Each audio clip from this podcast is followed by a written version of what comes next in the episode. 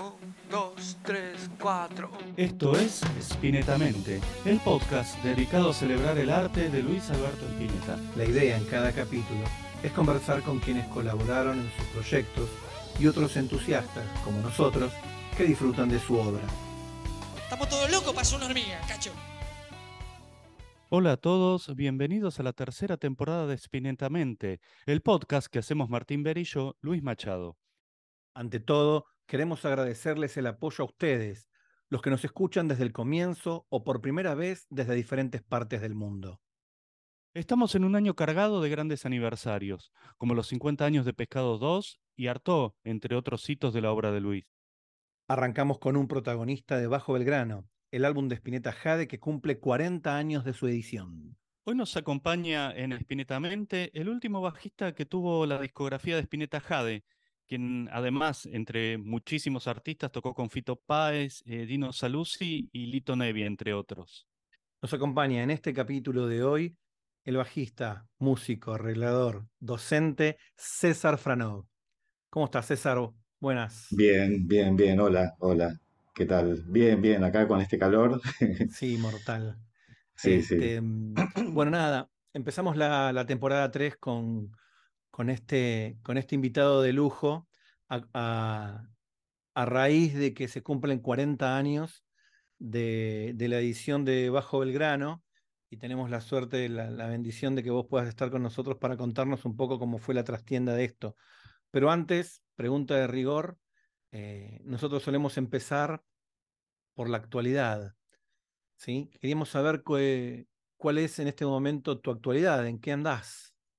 Bueno, en este momento a nivel, mm, digamos, eh, performance de, como, como músico, eh, estoy tocando en algunos tríos de jazz eh, a modo freelance con músicos como Quintino Sinali, Armando Alonso, Juan Juárez. Hace poco vino Cristian Galvez, que es un bajista muy reconocido de Chile. Bueno, y estuvimos ahí tocando.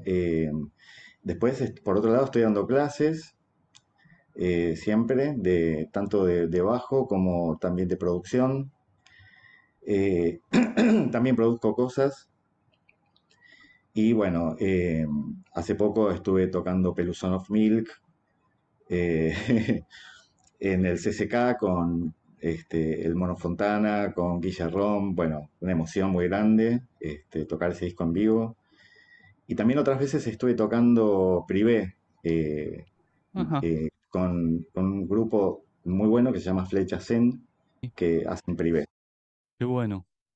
Ese tipo de cosas, así, toco mucho en, en- en, digamos, como freelance, generalmente en, en proyectos muy concretos, eh, y bueno, a veces hago giras, este, y, y actualmente no estoy yo haciendo mi propio proyecto, sino que estoy más bien siempre participando eh, como bajista o, o, o a veces productor de otros proyectos. Claro. Eh, eh, publicaron, publicaste algo, ¿no? Con un, con una formación eh, el año pasado. Lo vi en las plataformas. El año pasado Baraj Franov. Sí, sí, sí, sí, estuvimos, claro, eso es el- un trío con Edu Akel, Eh, Marcelo Baraj eh, y Edu Akel, que hacemos, sí, sí, eh, los temas de Edu, es un trío de rock, que también es otra cosa que, que estoy haciendo actualmente. Sí, sí, bueno, es que hay como varios proyectos este, simultáneos. Mm. Esto me pasó un poco desde que volví de, de afuera, que me acostumbré como a tocar en muchas bandas. Me quedó como esa cosa de estar todo el tiempo medio en actividad y no solamente en la parte docente. Claro. Claro. Tiene que- esto tiene que ver con una decisión artística tuya de, de- de ampliar horizontes, de, de abarcar todo, todo tipo de diversidades, o por una cuestión meramente de músico argentino que necesita estar tocando todo el tiempo. Un poco es- son las dos cosas. Ah, son, qué son las dos cosas porque, sí, sí, porque la verdad es que, o sea, a mí me gusta mucho tocar y aprendo todo el tiempo cosas nuevas. Creces mucho tocando en vivo, tenés cada vez más experiencia. Eh, bueno, eso me, me resulta súper atractivo de tocar. Por otro lado, bueno, soy músico, entonces necesito tocar porque, bueno, es como mi, mi- mi cosa, ¿no? Y sí. Claro. Y, este, y bueno, y, y después por razones laborales, por supuesto, también. Lo que pasa es que muchas veces, eh, te digo, estoy tentado de dejar de tocar en vivo porque lo que, digamos, más me rinde a nivel eh, económico y de, y de organización eh, en la semana es dar clases. Ah, Yo estoy acá en mi casa, doy en mi estudio, estoy muy cómodo. No me tengo que mover, no tengo que viajar, no tengo que poner en riesgo las cosas. eh, o sea que a veces no me conviene ni siquiera tanto ir a tocar en realidad, pero igual Mm. lo sigo sosteniendo porque me parece que, bueno, qué sé yo, me dan ganas de hacerlo simplemente. Mm. Claro. Y bueno, y desandando un poco la rueda del tiempo, em, ¿cuál fue tu primera experiencia con la música del Flaco antes de conocerlo? Bueno, mi primera experiencia con, con la música de, de Flaco fue que eso se escuchaba en mi casa, lo escuchaban, eh, mi mamá escuchaba Invisible, eh, ella, bueno, con, con su pareja, este, entonces esa música vino a, a mi casa cuando yo tenía unos 10 años, más o menos. Eh, igual antes yo venía escuchando Beatles, o sea, en mi, casa, bueno, soy, yo soy hijo de músicos, entonces escuchaba siempre mucha música. Claro. Eh, pero bueno, cuando empezamos a escuchar rock argentino, ¿no? O sea, rock nacional, que eso fue a mediados de los 70, eso fue lo que entró, porque antes en mi casa se escuchaba más música brasilera o jazz. Eh, pero bueno, ahí empezamos a escuchar este Invisible, eh, que era bueno, allá arriba, yo, eh, o sea, tenía el vinilo de Durazno Sangrando, este, lo escuchaba todos los días, yo tenía 11 años ahí. Y fui a ver en vivo a Invisible además. O sea, lo fui a ver al Luna Park. La noche que, que lo presentaron a Tommy Ubich, ¿sí? en el recital, yo estuve. Estuve de público, yo era muy chico, era un nene. Claro. Fui con el novio de mi mamá que me llevó, porque me veía que yo era súper fanático, y entonces, bueno, fuimos a un recital de, de Invisible en Luna Park. Sí, e- encima un chico en plena dictadura yendo a un recital, ¿no? Estaba por Sí, decir lo sí. mismo. ¿Y a qué recital? Porque ese, ese recital fue único. U- digo, el flaco tocó mil millones de veces, pero digo, esa formación en el Luna Park, presentando los libros, eh, El Jardín de los Presentes. y Jardín de los Presentes, claro. Único, único. No, no, eso fue increíble. Bueno, también vi en vivo a 18 Minutos del Sol en el Coliseo. Eso también lo vi. Ya de más grande, claro. claro, Ya un poco después, ¿no? Sí. Donde él hablaba de, y contaba un poco la historia de los temas, explicaba por qué se llamaba así el que estábamos a 18 minutos o 18 segundos, ya no me acuerdo. Sí. Creo que tardaba el sol en llegar a la Tierra, explicó todo en vivo. No, no, era, yo era muy fan de, de- de Luis. Era muy chico aparte. También me Mm. gustaban otras bandas de, yo escuchaba, por ejemplo, Genesis o Emerson Lake and Palmer. Me gustaba mucho el rock sinfónico. Y Invisible tenía esa, esa cosa media psicodélica. que A mí me, me- me- me encantaba eso. También se escuchaba mucho Pink Floyd. Claro. Mm. Era todo una, una corriente de música que, bueno, que también era influencias. eh, se escuchaba mucho, eh, en mi casa se escuchaba Mahavishnu de John McLaughlin, Claro, que después re, este, re pibe. A, a Luis un poco, ¿no? O sea, los acordes de John. McLaughlin, Sí. que él aparte siempre hablaba, lo admiraba un montón, ¿no? Su guitarrista preferido. Claro, Che, pensaba, digo, que, que, que, que precoz todo, que, que, sí, fue tremendo eso tu, debut, tu debut eh, en un estudio, tu, tu empezar a tocar con los músicos del centro. Eras una criatura, eras una criatura. Hoy es impensado esto, digamos, ¿no? Pero, pero más Claro, allá de esto, hubo un primer momento, hubo un primer acercamiento como fan, pero después fue pasar, a, pasar de jugar en, en reserva a jugar en primera. ¿Cómo fue esa llegada Claro. a la vida, al mundo Spinetta, a, a este Spinetta Jade que se iba, que se venía a transformar en otra cosa? Bueno, eh, lo que yo cuando lo conocí a Luis no, no, o sea, me- no lo podía creer porque imagínate que era, era conocer a esa, esa figura que era como, cuando yo era chico, Luis Spinetta era como decir, no sé, Paul McCartney, ¿no? O sea, los Beatles, eh, era a la misma altura estaba todo. Sí, claro. Bueno, de hecho lo está además, pero, pero quiero decir que llegás con esa, con esa sensación, ¿viste? Y bueno, Luis era un tipo que tenía mucha energía, eh, era, él transmitía una, una cosa enseguida muy envolvente, eh, las cosas que, que decía era muy gracioso, era como su música, ¿no? O sea, hablaba, estaba todo el tiempo eh, como en modo creativo. ¿no? O sea, era, era realmente increíble. Eh, y bueno, nos reíamos un montón, o sea, era, era muy, porque aparte era muy, eh, era muy gracioso, realmente, muy ocurrente. ¿Y cómo fue ese primer encuentro con el flaco? Digo, como, porque vos vas a, obviamente, por lo que contaste en otros lugares, vas de la mano de, Leo Sujatovich, y bueno, ¿cómo- pero ¿cómo fue ese, ese primer encuentro y prueba, ¿no? Bueno, ese, ese día llegamos, eh, o sea, Leo ya me había dicho de que íbamos a ir a la casa de Luis a hacer una prueba. Yo le había dicho que sí, que bueno, genial. Eh, y llegamos ahí con Leo y estaban, en, bueno, tenía un parque muy grande la casa, en Parque del Bar.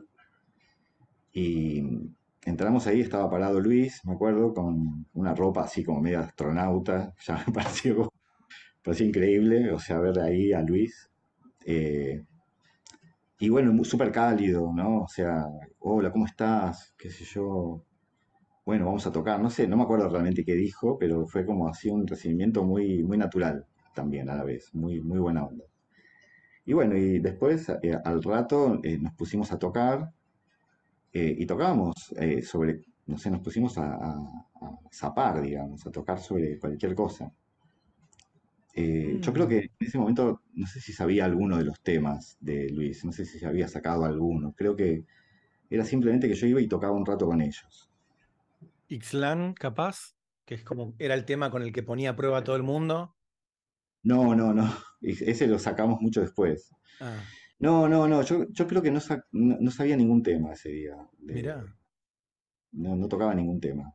No, no, yo fui a tocar y, y además llevé mi bajo fretless, Claro. que era mi bajo, el que yo usaba en esa época.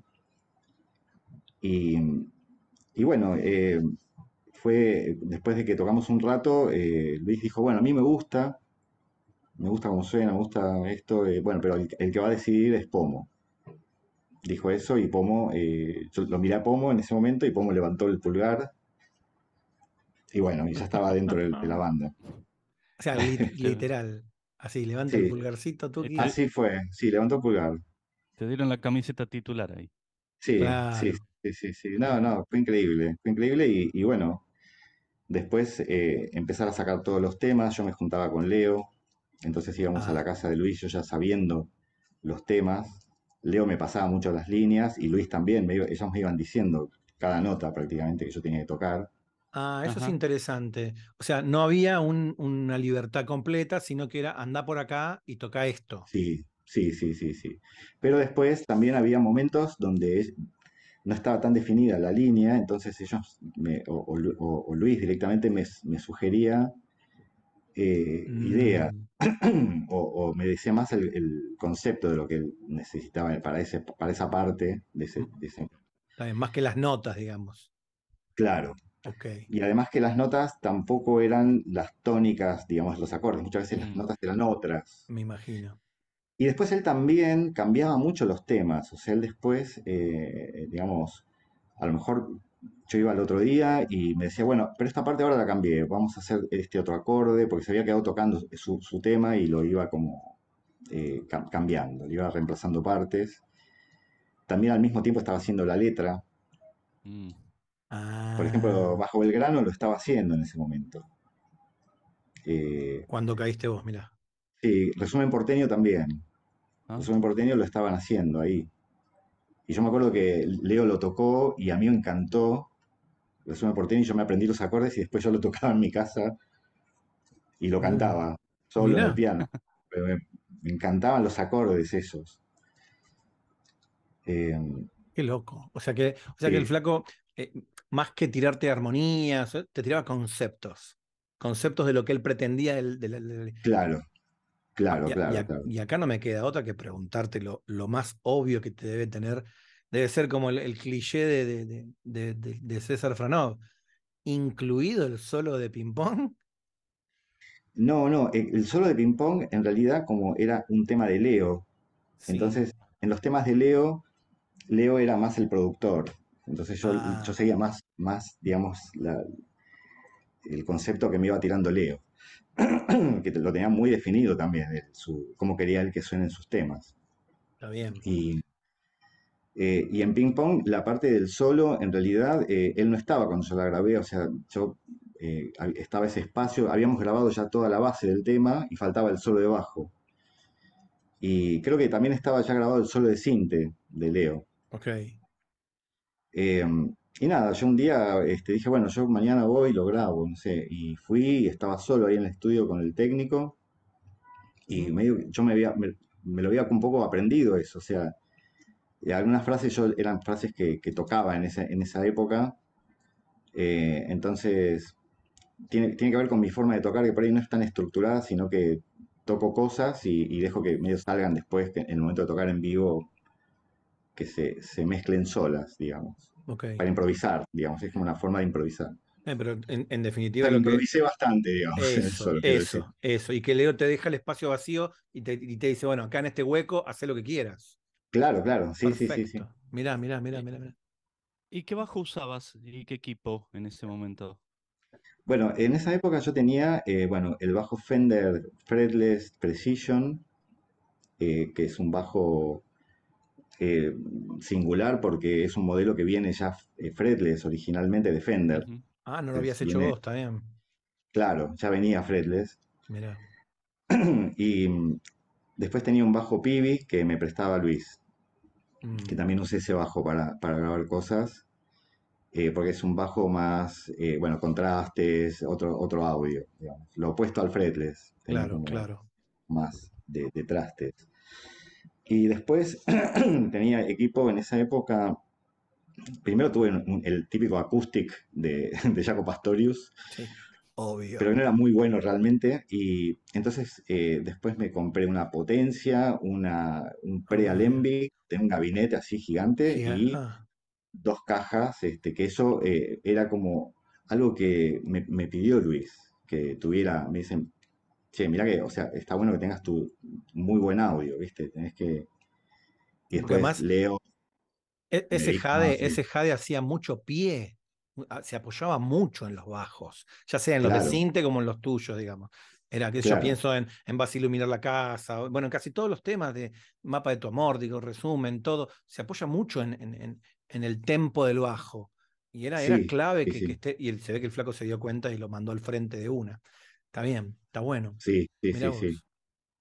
Para ese momento y ese, ese contexto de la Argentina, estabas re- eh, se supone que estabas re bien equipado con esto que nombrás, ¿no? ¿O no?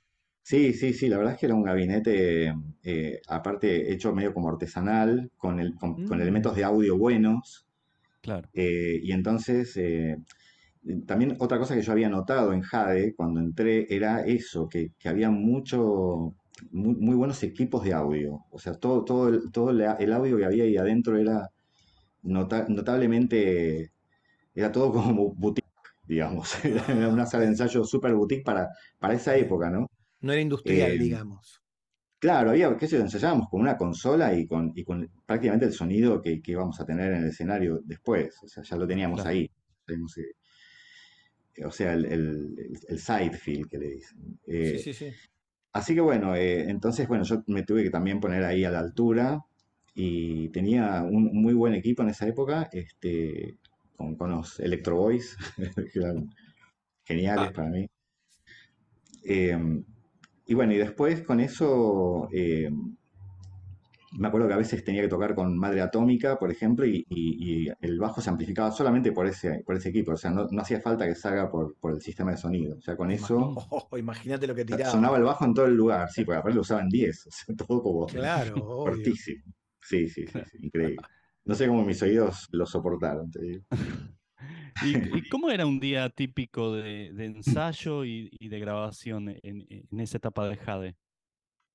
Bueno, eh, la época en que estaba Leo, eh, generalmente yo iba con él o con Pomo en el auto. Yo me encontraba con ellos eh, cerca de Avenida Libertador y por ahí por Belgrano, ¿no? O sea, me encontraba, con Pomo me encontraba en Palermo, me acuerdo. Y ellos me llevaban en auto hasta la casa de Luis, que era en Parque Leluar. Y llegábamos temprano, o sea, siempre íbamos prácticamente todos los días a ensayar, en épocas de ensayo. O sea, nos juntábamos todo el tiempo, porque además eh, yo, digamos, podía acomodar eh, los alumnos que ya tenía en esa época. Y entonces, bueno, ensayábamos eh, desde las 4 de la tarde, a lo mejor nos quedábamos hasta las 11, 12 de la noche. Eh, también, bueno, comiendo pizza, había una pileta, jugábamos al ping-pong, eh, mirábamos la tele. Luis tenía una videocasetera, entonces ponía videos, que en esa época era una, una novedad, porque no había Claro, tantas sí, sí, videocaseteras, él ya tenía cual. una.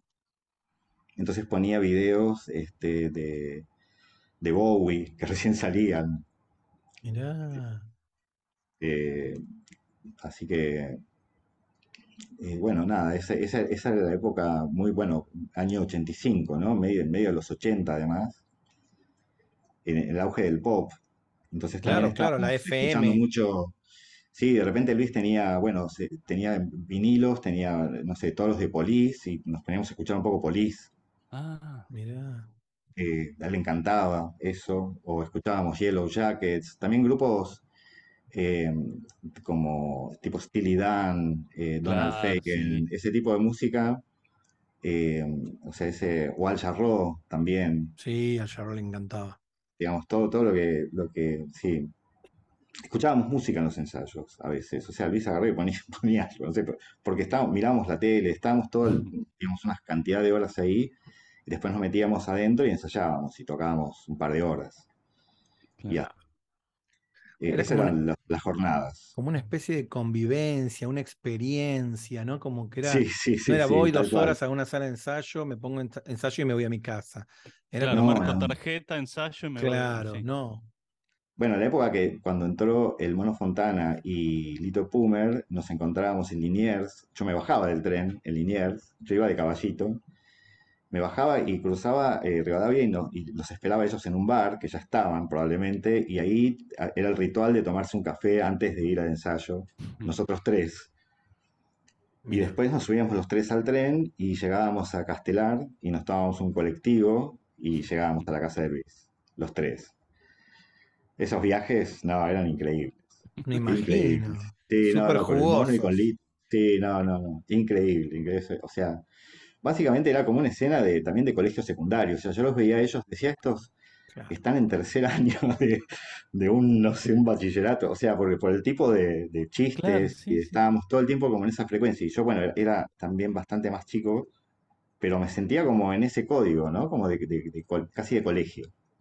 Claro, sí, aparte es típico edad de que si no tenían 20, tenían 21, o sea, tampoco era que Claro, sean chicos, eh, sí, sí, eh, pero que iban a hacer, eh, eh, que iban a, toc- a tocar también con dos personas, que, ¿no? Como Pomo y como Luis, que ya eran dos, dos Claro. personas ya adultas. Claro, llegábamos ahí y nos encontramos con Pomo y Luis que eran invisibles, o sea, era, era, era muy pesado, ¿entendés? Y, y bueno, y, y- pero a la vez era Jade, y entonces, bueno, entrábamos en eso y, y, y ensayábamos los temas y, Mm. Y había como también mucha exigencia de, de que todo suene ajustado, de que saberse bien todas las partes, las tocamos mil veces, eso estaba genial. Tocábamos el mismo tema una y otra vez, entonces cuando llegábamos a tocar en vivo realmente estábamos muy afiatados con, con los temas, Sí, gracias a esos ensayos. Jade era una planadora, sonaba, era un reloj suizo. Ese Sí, era espectacular. ¿Coincidís con, en esto con Pomo? Eh, la expresión que tiene Pomo de, sobre Jade, que Jade era invisible con teclados.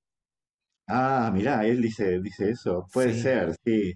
Sí, Pomo, yo eh, eh, digamos, estuve con Pomo hace algunos años y hablábamos un poco, o sea, él como que le quedó, le quedó Jade, le gustó mucho Jade a Pomo. Mm, Eh, como que él lo sintió como una vuelta de rosca de Invisible, como, digamos, este, como un paso, un paso, digamos, después de Invisible, lo que, lo que seguiría después de Invisible. Sí, sí, sí, de hecho, lo- y tuvo esta, esta expresión de, de- Sí, sí, sí. que yo por otra parte comparto. Mm. Eh, además, además de la, de la música, con Luis compartían otra cosa que nada que ver, que, que es a través del dibujo, ¿verdad? Sí, sí. Esto yo no lo tenía tan claro de, de vos. Contame. Bueno, yo eh, cuando era chico, antes de, de empezar a, a- a tocar, en realidad quería dibujar y, y dibujaba. Y no sé, soñaba con eso, con hacer historietas. Después, bueno, pensaba en ser arquitecto y qué sé yo. Después empecé a tocar el bajo y dejé de dibujar. Pero siempre fui de, de- de leer mucho cómic y, y coleccionaba también historietas. Mm, Eh, entonces, eh, bueno, cuando lo conocí a Luis, eso lo compartíamos, porque él también, él en realidad eh, le gustaban las historietas de esa época que salían, La Totem, que eran unos, unos cómics españoles, eh, y bueno, la Metal Hurlant, una revista francesa también de cómics, cómics bastante underground aparte, o sea, es como de- muy de contracultura, ¿no? O sea, es este, no es cómic de aventura, sino que es un cómic medio apocalíptico, muy, Sí, sí, sí, bien muy digamos de la, de la cultura under, claro, claro, muy, muy sci-fi, exacto. Claro, los que a gustaba mucho- Fierro un poco, eh, la revista Claro, Fierro, después, ¿no? después Claro. salió La Fierro y La Fierro fue la versión argentina, porque en esas revistas también había colaboradores argentinos ya, pero Sí. digamos que se- el cómics es un movimiento que empieza más en Francia o en España, eh, o en Estados Unidos también, porque también Pomo en su casa tenía cómics, Mm, tenía libros de Robert Crumb, eh, a, a Luis le gustaba mucho Moebius también, Sí, que era como un poco el referente de, de la Totem, de ese, de ese estilo. Y, y un poco, eh, además, bueno, Moebius se había metido con lo de, con lo de Castañeda, creo. Había hecho algunas historietas que tenían que ver con eso. Y él lo había- creo que él lo había conectado un poco con eso a, a Moebius. Don Juan. Eh, así que bueno, eso, eso era una, una cosa que intercambiamos porque eh, yo la verdad es que no conocía a tantos músicos que les guste la historieta como a Pomo y a Luis, o sea, a los dos. Ah, los dos. Eh, Sí, Lo de Pomo, Pomo Pomo- tampoco. Pomo tenía en su casa, tenía una colección de unas revistas, pero Mirá. geniales, unas revistas eh, under- eh, americanas. La Zap, eh, eh, Freak Brothers, eh, Gato Fritz de Robert Crumb, todo Ah. eso, todo eso eh, le- leía Pomo. mira, Mirá vos. mira, mira. Así que bueno, bueno. eso sí, es como una cosa así al margen, ¿no? De la música. Sí, sí, Sí, sí, sí, sí. Y mm, contanos un poquito cómo fueron eh, las presentaciones de Bajo Belgrano, porque justo pasó algo inusual que, que también se anunció que, que se presentaba Mondo di Cromo, ¿no? Que era una experiencia solista de Luis que, que no estaba totalmente ligada a, a Jade. ¿Cómo los Claro. agarró a ustedes? Bueno, sí, sí, eh, eh, digamos que fue, mm, creo que fue una idea de él, porque Mundo di Cromo había salido hacía muy poco y él no lo había presentado. Y no estoy seguro si fue una idea de él o, o tal vez de, de Ojanian, de Alberto, que era el productor en esa época de él, Mm, de Luis. Pero sí, me acuerdo que empezamos a sac- sacamos Mundo di Cromo, eh, que lo tocamos, después tocábamos en vivo algunos temas de Mundo di Cromo con Jade, eh, aparte del Coliseo, alguna vez tocamos de nuevo algunos de esos temas. No me acuerdo si yo quiero ver un tren, o tengo el recuerdo de haberlo, de haberlo hecho después, eh, no solo en, en el Coliseo. Y sí, a mí, bueno, me encantó. Yo, en- digamos, eh, en ese, en ese momento estaba escuchando otra vez a Luis, ¿no? Porque venía como de un, de un bache de no haberlo escuchado durante algún tiempo, porque había cambiado un poco de, de- de música al empezar a tocar el bajo y, y- y meterme más en el mundo del jazz y del jazz rock, sobre todo el jazz rock. Eh, entonces, bueno, Luis, eh, Luis había quedado un poco como la música, tipo como los Beatles, ¿viste? Lo que escuchás cuando sos más chico. Sí. Pero después tuve que escuchar una música para, para aprender a tocar más el bajo, a hacer más, eh, a mover más los dedos, y ahí vino Jaco Pastorius y etcétera. Y ahí me cambié, entonces cuando, cuando empecé a tocar con Luis, volví a escuchar discos de él que, que no, no había escuchado, bueno, como este Mundo de Cromo. Claro. mira. Me encanta, me encanta. Además que, bueno, eh, el Mundo de Cromo, las letras también son como de cómics, son muy apocalípticas, este, son como Sí. unas historietas. Sí, sí, sí. Bueno, la- el arte de tapa. El arte de tapa. El arte de Sí, tapa sí, de, ya. de Bajo el grano también. El arte de tapa parece un poco Alien, tiene algo de Alien, esas cosas medias tecnológicas, Algo, de, época Bra- de algo de 80, Brasil también, ¿no? Medio Brasil, claro, claro, como una cosa media retro. Sí, sí, Sí. medio eh, kitsch. Kitsch, tal cual. Sí. Sí, sí, Sí, también. tal cual, buenísimo. Sí, sí, sí.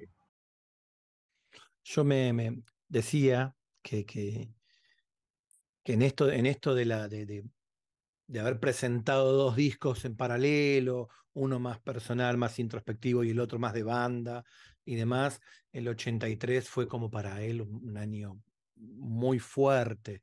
Ah, Tal es así que eh, apenas termina el 83, en enero del 84, él hace una presentación con Jade de, un, recital, del primer recital gratuito de la Vuelta de la Democracia.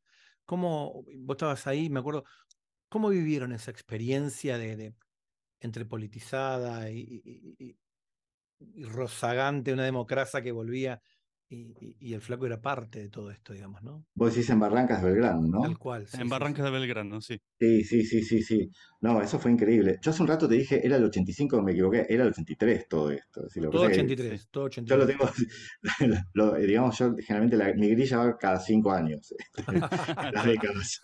Por eso, claro, pero verdaderamente acá vale la pena, es el 83, sí, sí, perdón por ese, ese fallo. Eh, bueno, lo de, lo de mm, eh, Barranca fue increíble porque era muy masivo, además se veía mucha gente hacia, hacia todos lados, estaba, Mm. parecía, claro, es verdad que parecía como un acto político, porque, o sea, ese tipo de cantidad de gente la veías únicamente en, en actos, no sé, en la 9 de julio, ¿no? O sea, la Plaza de Mayo, una cosa Sí, eh, interminable de cantidad de gente por así en toda la plaza. eh, y mm, bueno, eh, yo lo que mm, mm, sí, tengo el recuerdo de haber tocado ahí, eh, que aparte hicieron dos recitales, no fue uno, solo fueron dos. ah, mira. Sí, tengo el recuerdo de haber, eh, o, o no sé si hay uno, ya, ya no me acuerdo bien si a uno yo fui de oyente, si fui a escuchar, o si yo toqué dos veces. Eh, Mm. me acuerdo que la vez que yo toqué estaba invitado Pedro también, Pedro Aznar. Ah, Pedro eh, tenía una guitarra MIDI y tocó en algunos temas. De la época ya de... Eh, Sí, sí. sí, sí. claro, ahí ya, ya se iba mm, eh, perfilando el sonido de, de madre, ¿no? De madre. eso. Tal cual. Claro, claro. Sí, porque ahí, ahí ya esto, eh, eh, eh, empezó Madre Años Luz. Debe ser Claro. contemporáneo. Estoy pensando que si sube Pedro, debe ser contemporáneo a- al recital de Badía. Claro, Que Badí- Claro, en claro. Badía el- eh, Luis toca con, un, con, la, eh, con la Roland y Con esa Roland, sube sí. Pedro. Y sube Pedro también. sí, sí, sí, sí, sí, sí. Y es la misma Roland, sí, sí, tal cual. Mira. Que, que, Bueno, el Coliseo también subió Pedro. eh, al Coliseo vine invitado. Ahí cuando hicimos Mondo y Cromo, mm, los Ah, invitados fueron eh, Pedro y Machi. Machi también fue invitado. tomá. Y de nuevo estabas tocando con Invisible. Y otra vez con Invisible. Sí, Qué Machi tocaba el bajo y yo tocaba el piano en, en esos temas. ah, Mirá mirá qué, vos. Yo toqué piano y teclados en algunos temas. En, en No te alejes tanto de mí, yo tocaba el piano. Lo, saqué en el Rhodes. Mirá, Sí. mirá vos. ¿Y hay grabaciones de eso? ¿Con voz en piano y con Machi? Eh, bueno, la, grabación del Sí, sí, Coliseo sí. es, eh, es está, esta, está ¿eh? el pirata. No me acordaba, Sí, está, está. Debe estar en, Vos sabés en que yo me acuerdo de haberlo escuchado en el programa, parte de eso, de Piedra Libre, que hacía Abadía, que, Mirá. que yo lo podía escuchar en el verano porque a la, a la eh, por cuestiones de, de que no iba al colegio y pasaba recitales en vivo y uno de los recitales que me acuerdo de haber escuchado eh, era la presentación esa, Sí, mirá, acá lo, en, te- en lo estoy viendo. época. Y Mirá bueno, ¿y cómo fue el, el clic que se da eh, para Madre en Años Luz? ¿Cómo, eh, más que nada en cuanto al sonido, ¿no? Sí, bueno, eh, cuando eh, Leo se, se va del, de Jade, se deja la banda, bueno, Luis empieza a buscar un tecladista para, y, y- y mientras tanto a veces venía Diego Rapoport para algunas veces que, que hubo que tocar como reemplazo. Y finalmente, bueno, quedó el mono, eh, que era un poco cantado que, que iba a quedar porque Luis ya había estado yendo a ver a Madre Atómica, yo iba siempre a ver a Madre Atómica, después también toqué en Madre Atómica.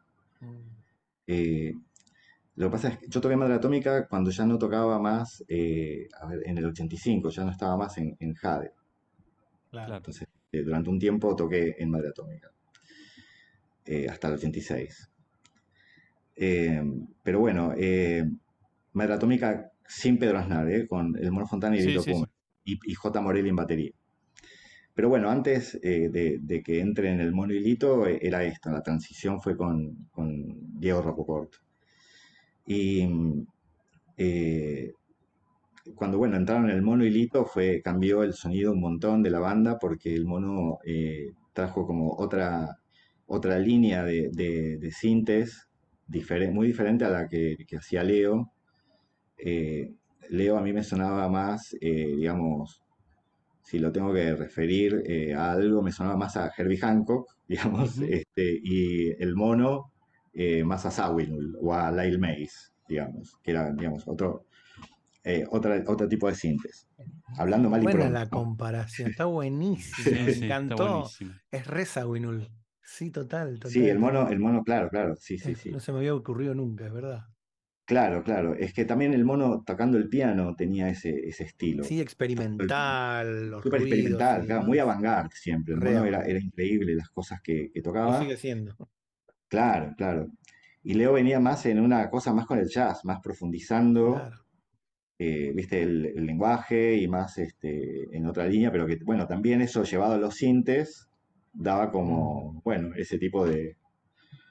El mono tocando el, el piano res también tenía como un poco esa cosa Hancock. Sí. Este, era un poco la influencia, bueno, que todos, todos teníamos, Tenía en el obviamente. momento, claramente. Sí. Sí, Corea. Estaba Corea, sí, sí, Jaco, Well Report. Claro, todo, todo ese Era palo. muy fuerte eso ahí. Era fuertísimo. Con O esos nuevos teclados. todos los músicos estábamos sí, escuchando eso todo el tiempo y tocando así, porque, bueno, queríamos crecer y nos encantaba cómo sonaba eso. O sea, inevitable seguir por ahí. Por los- por lo menos los que estábamos en la línea esta más fusión, ¿no? Más jazz, Claro, jazz claro, rock. sí, que no eran tantos, que no eran tantos. Claro.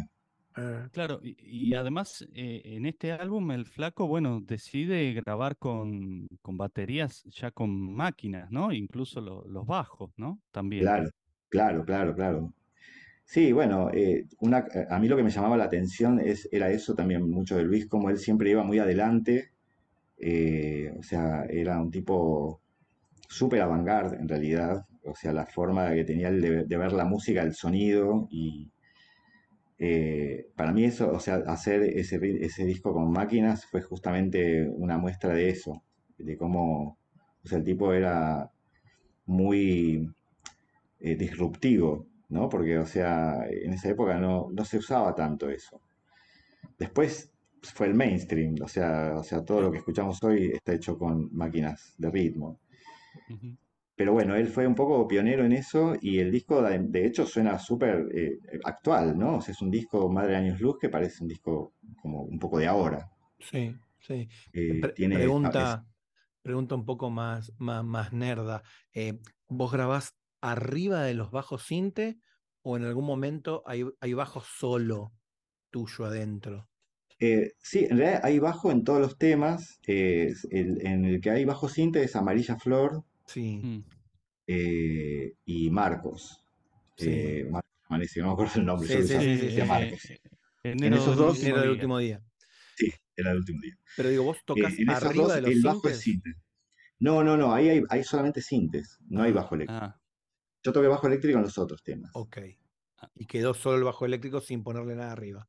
Quedó solo el bajo eléctrico. Ok. Igual que en Mapa de tu Amor, también el bajo es un bajo de sinte. Esto lo tocó Leo en la época, en, en Bajo Mm. del Grano, Mapa de tu Amor está hecho con, no, no es el bajo eléctrico, mm, es un sinte. Lo que pasa es que está tan bien hecho que parece un bajo fretless. claro, Mirá. sí, sí. Eh, y en vivo, bueno, yo lo tocaba con el sinte ese tema, y Leo tocaba los, los brases. Mm, Mira. Está bien, al estilo como hace, eh, como hace Tony Levin, que al costado tiene eh, como un- un- una octava de cinte para abajo. Claro, para tocar ahí, claro, claro, claro. Ah, y sí, bueno. porque en un momento necesitas ese, ese sonido, claro, que con el bajo eléctrico no, no lo tenés. En tu cara, Levin, tomá. Claro. 40 Claro. años antes, 40 años antes. Este, En realidad yo me iba al set, yo no tenía mi propio teclado, iba al set de Leo, me paraba al lado de Leo para hacerlo. bueno, eran los 80, obvio. Eran los 80, En Argentina. Y en la claro, no Argentina, había tanta producción. Sí, sí. Eh, y bueno, eh, eh, vos haces un arreglo también, ¿no? En uno de los temas eh, de Madre. Eh, sí, en El Hombre de Hielo, eh, sí, eso, eso fue una idea, eh, en realidad eh, fue una sugerencia de- del mono, eh, esa, esa línea, porque en esa época escuchábamos mucho un disco de Herbie Hancock que es- se llama Future Shock, que el, el bajista es... eh, uy, ahora, ahora me olvidé el nombre del bajista de, de Future Shock. Mm, Bill Laswell. Eh, y es un bajista que hace ese tipo de líneas. Son líneas como, bueno, es, en realidad es un bajista de, de, de dub, es, eh, pero, pero a la vez es productor de Herbie Hancock de, de todos los discos techno. O sea que es un tipo Sí, que sí, sí. sabe mucho de bajos y de bajos eh, de ese estilo. Eh, entonces, bueno, es un poco inspirado en Bill Laswell, sugerencia al mono, esa línea. Y la- yo, la- yo la hice, pero, pero bueno, también hice otras. O sea, en realidad no es que exclusivamente haya hecho esa línea, pero esa línea como que se- es- la, la comentábamos con el mono y quedó como que fue mi arreglo. Está bien. bueno. Che, y, y pensaba yo también, ¿no? O sea, hay como un, hay un, hay un momento también clave, que es cuando vos recibís esa, esa invitación ya de otro lugar, de recibís la invitación de Dino Saluzzi para irte a, a tocar con él, y había que decirle a Luis, Luis, me voy. Sí, ¿Cómo, sí, sí, cómo sí. fue eso? Porque conocemos de los celos que tenía Luis con sus músicos, Claro, y, claro, claro. Y era un tema. Claro, yo lo que pasa es que creo que eh, una de las cosas que, que me, me ayudó a mí en ese momento a tomar esa decisión es, que yo era muy chico en realidad. Entonces tenía una especie de inconsciencia, Eso te iba a decir. no tenía, no tenía el- todo el peso que a lo mejor ya cuando tenés 30 años decís, che, no, para, para, para, esto me la, me la tengo que pensar, no es tan fácil tomar esa decisión, ¿no? En ese momento yo pensaba en, en, digamos, eh, ir a tocar a esa gira por Europa, este, con Dino, que aparte me encantaba la música de Dino, que era también una música muy, eh, muy nueva, muy que- que- dentro de la línea que, que yo escuchaba, ¿no? Y para mí Mm, Dino era como también como un, Miles, ¿no? Este, tipo cual. Muy, muy de avanzada, muy, eh, no sé, yo lo tenía también como un ídolo. Para mí fue como increíble que él me llame, que me convoque. Eh, decisión en la cual también estuvo involucrado Leo Sukatovic, hay que decirlo. Leo No, tocaba en ese momento con Dino, también, o sea que con Dino estábamos tocando Leo y yo, eh, ¿sí? Eh, en ese momento. Así que nada, yo es como que mm, no, no me la pensé mucho, o sea, dije, no, bueno, este es un momento que lo tengo que, tengo que tomar esta decisión. Y sobre todo porque yo, digamos, veía que en el jazz eh, y en la música académica que manejaba Dino estaba un poco una carrera de músico profesional, de poder leer música, de poder este, claro. saber- a- aprender más, aprender eh, otros estilos, eh, tener un director súper exigente que te hace, que te hace crecer. Aparte, bueno, Dino también me daba clases en esa época a mí. Ah, Tomaba, tomaba clases con él. Eh, me daba clases de interpretación, estudiábamos música clásica, estaba muy enrollado con, con todo eso y entonces, eh, nada, tomé esa decisión y sabiendo además, en realidad yo me iba básicamente de gira con Dino, pero sabía que eso, in- in- in- digamos, involucraba mi puesto en Jade porque justo en esa gira era la presentación del, de, digamos, madre. faltaba poco para, claro, hacer la gira de Madre Años Luz. O sea, primero venía la presentación en Luna Park y después venía toda una gira. Y yo a esa gira ya no podía estar. Mm. Entonces, bueno, era, era como, Y, lo avisé con mucho tiempo eh, y nada, y entró Paul Lush en mi, en mi reemplazo. claro, eh, y ahora te iba a preguntar por Paul, eh, pero eh, ya, ya Dino era ISM, ¿verdad? ¿O no? Todavía. Sí, sí, Dino en esa época estaba ya grabando para el sello ECM Ah, eh, y así, o sea, él cuando fuimos a esa gira grabó un disco en ese momento, en medio de la gira grabó un disco con Charlie Hayden, Ah, sí. Eh, eh, en SM con Manfred Eicher y, y en todos los, eh, digamos, lugares donde tocábamos en esa gira, eh, eran lugares donde antes había estado tocando Jack de Jonet, o sea, estaban en, en los afiches, ¿no? Era una gira, digamos, es- en ese circuito, Kay Jarrett, Pat Metheny, eh, era todo, viste, Ornette Coleman, viste, era una cosa muy pesada, muy, muy, era como entrar a tocar, no sé, en el, en el Blue Note, viste, era como ir a tocar el Blue Note bueno, tenés dos meses tocando ahí, viste, en Nueva York, viste, eh, o sea, es como decís, a ver, esta oportunidad es muy fuerte también para alguien que toca el bajo, que decís, bueno, me quiero tirar de cabeza ahí urgente, ¿no?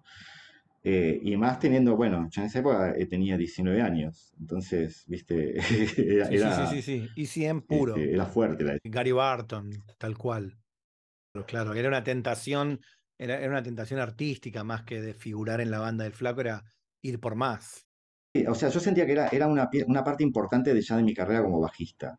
Claro. Y que, y que, bueno, que eventualmente más adelante podía volver también a tocar quizá con Luis o, o- o lo que sea. Como que, bueno, qué sé yo, no me la quería perder. En es, que en esa época, digamos, había mucha exclusividad con, con las superbandas. Eh, es entendible. Eh, Claro. por ahí ahora hay, hay más interacción, qué sé yo, a lo mejor no, no tenés que tomar la decisión de que, bueno, me voy, ¿viste? Pero bueno, lo cierto es que él necesitaba un bajista estable, que, que no se fuera de gira y que en medio de una gira de él, digamos. Claro, claro, claro. Lo Sí. cual, viste, era, era súper entendible. Mirá. Así que bueno, así fue. Em, y después, nada, eh, entró Paul y yo ya, eh, cuando volví al, al tiempo, empecé a tocar con Madre Atómica hasta el 86. O sea que yo seguí en contacto con el mono. Antes de Madre Atómica, de grabar el disco que lo grabó Guillermo Badala. Claro. Entró después que yo en Madre Atómica. Y mirando eh, desde, desde ahora, ¿no? Desde, desde ya tu experiencia y tu trayectoria, ¿cómo, qué significó para vos haber tocado con Luis? Para mí, eh, hoy, haber tocado con Luis eh, es como algo que todavía, eh, digamos, a medida que pasa el tiempo, me, cada vez me cuesta un poco más creerlo, porque queda como muy atrás. Y además que, eh, mm, como que mm, yo fui atravesando también otras músicas eh, que nada que ver, ¿no? O sea, me metí bastante en el mundo de la música electrónica, en la producción, en, eh, también soy docente de, de- de nuevas tecnologías en música, o sea, me, me- me metí como en profundidad con todo eso, o sea, me salí un poco de la, de la carrera de músico y me, y me metí en la parte más tecnológica de la música.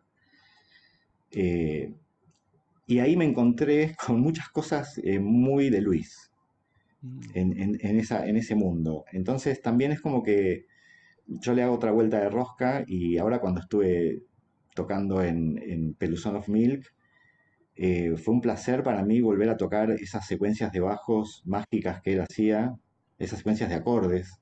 También. Eh, fue increíble, o sea, eh, como que lo, lo puedo valorar todavía mucho más que cuando era chico, porque aprendí más música, también de- cambié mis gustos un poco, ¿no? O sea, como fui, fui como seleccionando, o sea, como diciendo, a ver, esto me gusta más, esto me, me atrae más, esto me gusta un poco menos. Lo que te pasa naturalmente Cuando pasan los años y, y vas seleccionando diferentes músicas. Y la música de Luis, la verdad es que es como me parece una música muy eterna, muy que la puedes escuchar dentro de 100 años y, va a tener la misma magia y, esa cosa cósmica que tiene, eh, digamos, la composición de Luis en general. Mm. Él está con- muy conectado con, con algo muy grande, esa, esa es mi sensación. Es, eso te iba, te iba a, a repreguntar. Eh, como músico uno entiende perfectamente qué es lo que puede aportarle. Nosotros en, en este podcast somos unos convencidos de que aquellos que, aunque sea como oyentes, como fans, y ni hablar los que son músicos, porque es una constante en todos los que vamos entrevistando, la, la experiencia Spinetta te atraviesa también como, como persona, ¿no? Sí. ¿Vos qué sentís que ahí hizo, en qué hizo Mella Luis a, a la persona de César Fernández? No al músico, digamos, ¿no? sino a la persona.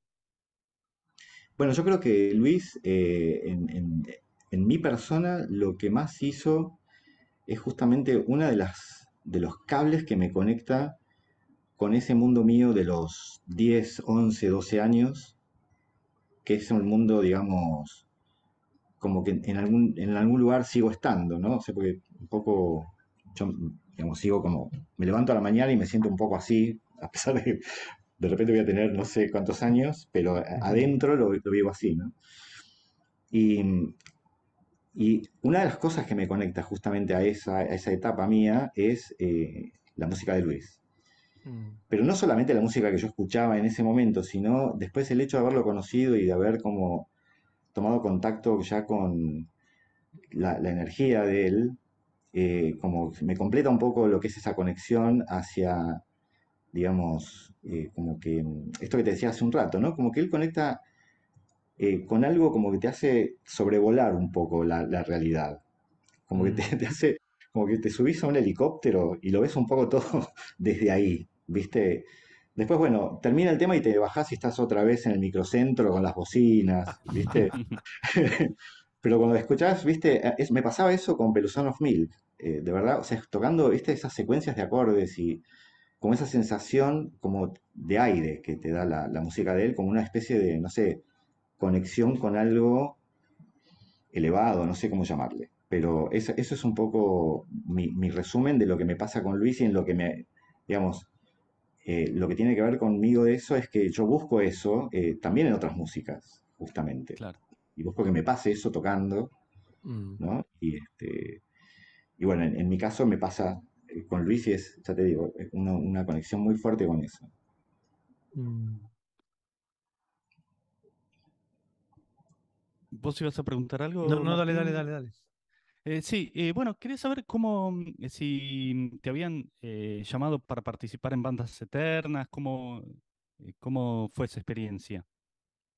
Bueno, en Bandas Eternas, yo en esa época estaba viviendo afuera y había, había vuelto y me estaba por volver a ir, estaba en, en- en, digamos, en una secuencia de que estaba mudándome, digamos, sin saber en qué momento, de España a Argentina, por, bueno, por trabajo sobre todo.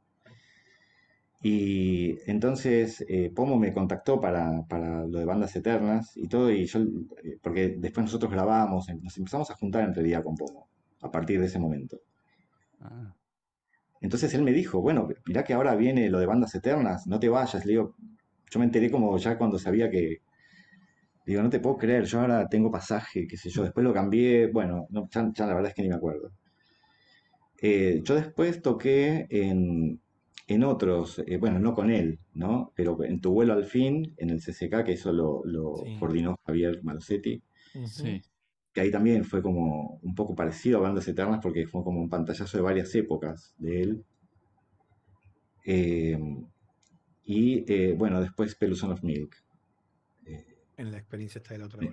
sí, sí, sí, con, Sí. que eso lo hizo el Mon. Si pudiéramos, vamos a permitirnos, mejor dicho, fantasear un toque y, y te, y te agarro así, te calzo el bajo, el que quieras, el pibi, el, el, el fretless, el que vos tengas ganas, y te pongo en el escenario de Vélez de esa noche mágica, alucinante que vivimos, y te digo, ¿en qué tema te hubiera gustado tocar?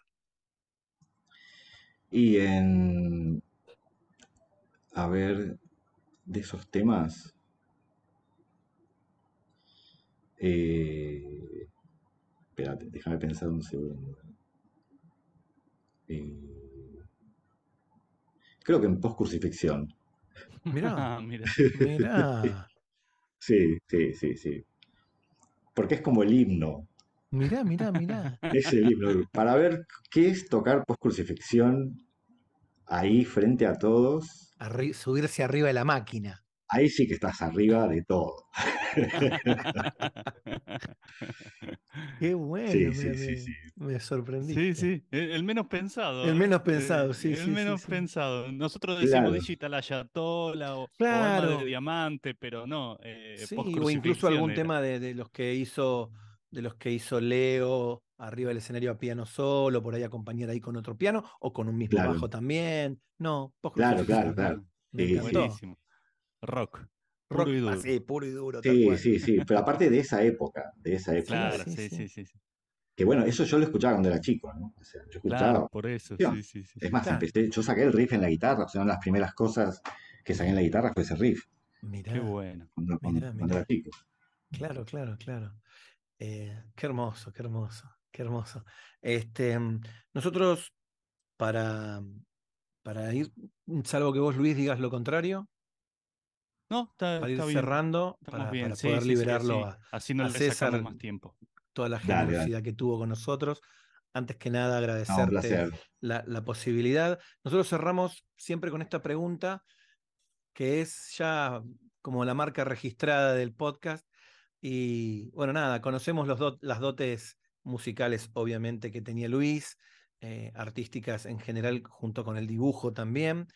Pero sabemos de una en especial que es muy poco conocida, que solo conocen aquellos que, que o bien frecuentaron Iberá o Castelar o, o- o Parque Leloir, este, o alguna de todas sus casas que tuvo por todo Buenos Aires, este, y, y la queremos destacar, que es la de, la de- del Luis Alberto Spinetta, cocinero. Totalmente. ¿Vos llegaste a probar delicias Spinetta? Ah, eh, en realidad, eh, en esa época cocinaba Patri, porque Luis estaba ensayando. No, nunca, nunca, nunca daba para que él se ponga a cocinar. Él a veces cocinaba los fines de semana que no había ensayo, eh, y a veces si, si ibas, eh, to- te tocabas en el shot. Tuve la, la- la oportunidad de probar el pulpo a la gallega, pero que hicieron Luis con eh, Diego Rapoport. Ese sí. Mm, pero creo, creo que era una receta de Diego, porque Diego se jactaba de que él cocinaba el pulpo a la gallega. Como nadie. Ah, Alguien nos habló, ¿no? todos Luis, hablan del pulpo que hacía Sí, tal Luis. cual. Pero ahora nos venimos a enterar de que era la, la receta era de Diego, entonces. Sí, Mira. sí, sí, sí, sí. Alguien Sí, en, sí, en sí. uno de los capítulos eh, anteriores nos habló del pulpo a la gallega de Luis Sí. y de cómo lo había armado y cómo lo había hecho y qué sé yo. Y ahora venimos a descubrir que la receta original era de Diego. El que, el que yo comí estaba Diego aparte. Claro.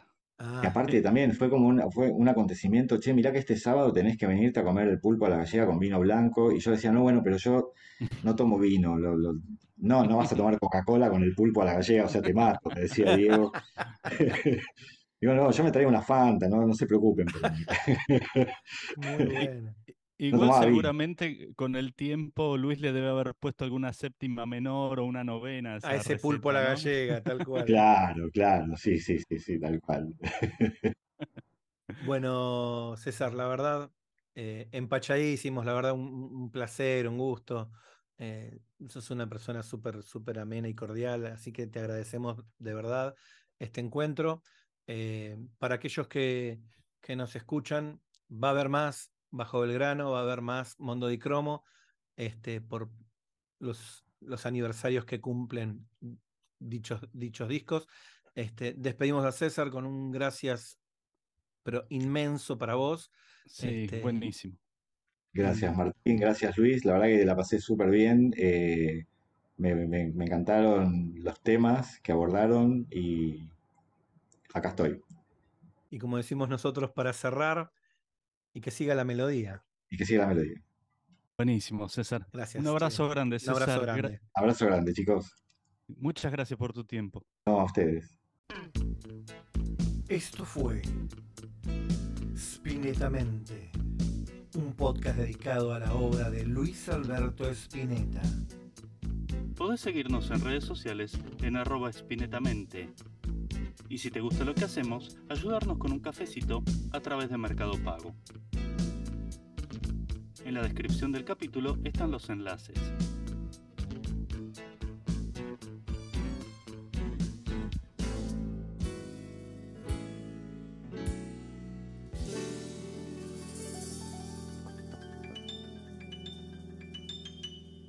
Bastante feliz, ¿eh? Y se produce en esto tanta luz que ni las piedras ocultan su vida para mí y parecen dormir. Y puedo ver que solo estallan las hojas al brillar. Y ya no hay nada que decir así. Refleja el cisne así el agua en sus alas.